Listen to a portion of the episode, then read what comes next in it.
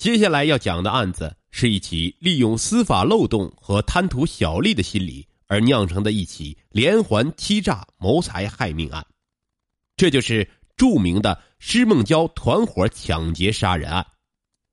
说抢劫吧，有点不准确，确切的讲，应该是利用人性的弱点，也就是贪图小利的心理为诱饵，先把货源骗到手，然后在运输过程中杀人越货。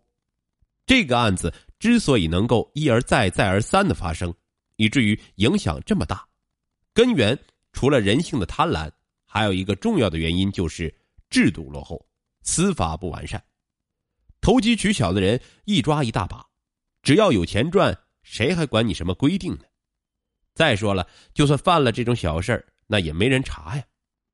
所以说，就愈演愈烈，给老百姓造成了许许多多的伤害。甚至是妻离子散、家破人亡。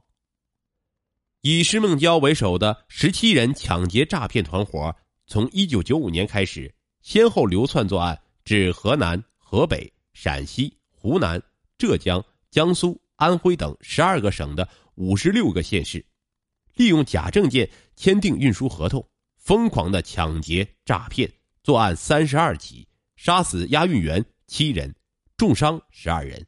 被杀的七人中，年龄最大的四十五岁，最小的只有十七岁。抢劫诈骗到手的货款六百多万元，大家想想，六百多万在一九九五年是什么概念？放现在起码三千万到五千万呢。我们先说说主人公施梦娇。施梦娇可不是女的，她是一个即将六十岁的老头没错。就是这么一个五十九岁、即将六十岁的老头做下了这起震惊全国的大案。施梦娇，男，时年五十九岁，在当时的团伙中，施梦娇被称为总军师，河南省淹城人。这一说河南省，大家是不是满脑子都是河南省出的狠人什么彭妙计呀、杨新海呀，等等等等。当然了。像彭妙计和杨新海这种杀人魔鬼，那是极为罕见的。我们继续说施梦娇。施梦娇开始在河南省平顶山市食品公司工作，而且是一名经理，负责公司的车队。按道理来说已经不错了，可是施梦娇这个人一直想下海做生意，野心是一直有的，压根看不上正式单位一个月这点工资。所以，施梦娇下定决心自己经商。到了一九九三年，施梦娇终于决定了，她从银行贷了一笔款，具体多少不详。于是开了一家商店。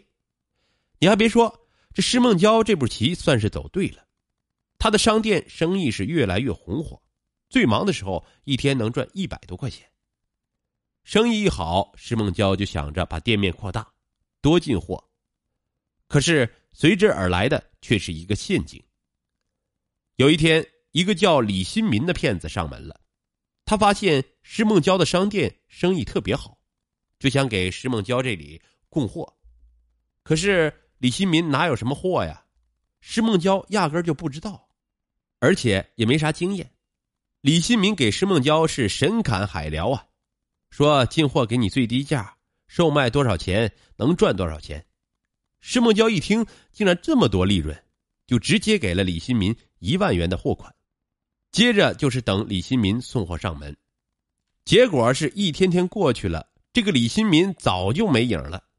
施梦娇肠子都悔青了，那个懊恼啊，那个自责呀，一万多块钱呢。施梦娇越想越来气，越想越咽不下这口气，于是就四处打听李新民的下落。你还别说。施梦娇还真找到了李新民，看到李新民的施梦娇满眼通红，恨不得杀了李新民。李新民也清楚这个施梦娇能找到自己，说明也是下足了功夫。既然又见面了，肯定要将计就计，把施梦娇好好的安抚一下。还没等施梦娇开口，李新民反而自己大吐苦水，说自己也被骗了，导致货没有拿到手，所以也就没给施梦娇送。李新民通过自己的这张嘴，竟然把施梦娇给说服了。石梦娇说：“气我可以消，但是那一万块货款你必须得还给我。”李新民说：“兄弟，我们都是受害者，我我也不想这样，我也是被人给骗了。那是你的事儿，我这一万货款，你要是不给我，今天我就不走。兄弟，你别这样，钱我可以给你，不就是一万块吗？那你给我，给我，我立马走。”说完，李新民就拿出了一万块钱，还给了石梦娇。石梦娇总算是乐呵的走了，可是石梦娇打死都想不到这一万块钱是什么钱，而且这一万块让石梦娇赔了个倾家荡产。事情是这样的，这个李新民刚刚从一家电缆厂通过诱诈，在销赃的过程中骗到了一万块钱，然后用这一万块填补了施梦娇这个窟窿，结果施梦娇这一万块还没捂热乎的时候。李新民这个诈骗案被警察给破获了。通过李新民的其他人了解到，钱在施梦娇那里，结果施梦娇以涉嫌协助销赃的罪名被收审了，反而李新民没有被抓住。这下让施梦娇后悔的是不行不行的。经过三个月的审问，李新民依旧是逍遥法外，而且施梦娇也聪明，让李新民给自己打了个欠条。警察一看李新民没有什么消息。所以就把施梦娇给放了，你以为放了就完事了？非也。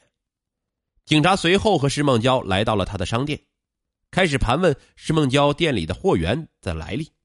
结果石梦娇大部分货都是从非法渠道来搞来的，因为价格便宜啊。所以石梦娇压根儿就不知道这些货的源头在哪里。警察一问，是一问三不知。最后，警察以货源来历不明的原因。把施梦娇店里价值十多万元的货品全部扣押没收。施梦娇望着空荡荡的货架，泪流满面的关门大吉。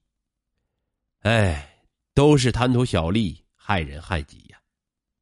就在这个时候，施梦娇的儿子出事了，老二被抓了，因为老二和人打仗，导致对方死亡，判刑十五年。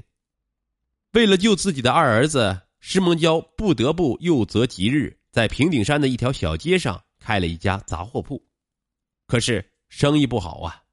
就在施梦娇一筹莫展、焦头烂额的时候，天上掉下来一块馅饼，这个馅饼就是尚全胜，也是个大忽悠。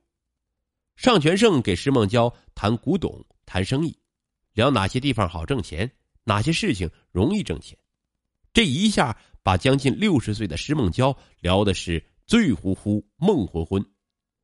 难道我施梦娇又要东山再起了？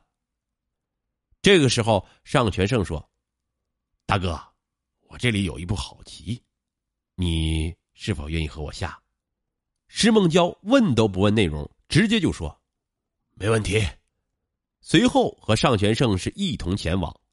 当坐上尚全胜的货车时，懂行的施梦娇就明白了，心想：这货竟然干这一行。你这大货车证件齐不齐啊？让抓住了可是大罪呀！呃，还是大哥在行。你看这是啥？尚全胜从包里拿出了驾驶证、行车证、购置附加费、营运证、养路费、身份证等七大证件，全部是伪造的假货。呃这要是查出来咋办呢？那你跟我走一趟货，不就知道了？